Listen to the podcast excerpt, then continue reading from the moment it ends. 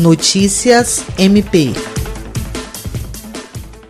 O Ministério Público do Estado do Acre, por intermédio da Promotoria Especializada de Defesa do Consumidor, instaurou o procedimento preparatório a fim de investigar a possível indisponibilidade de atendimento telefônico gratuito da empresa Energisa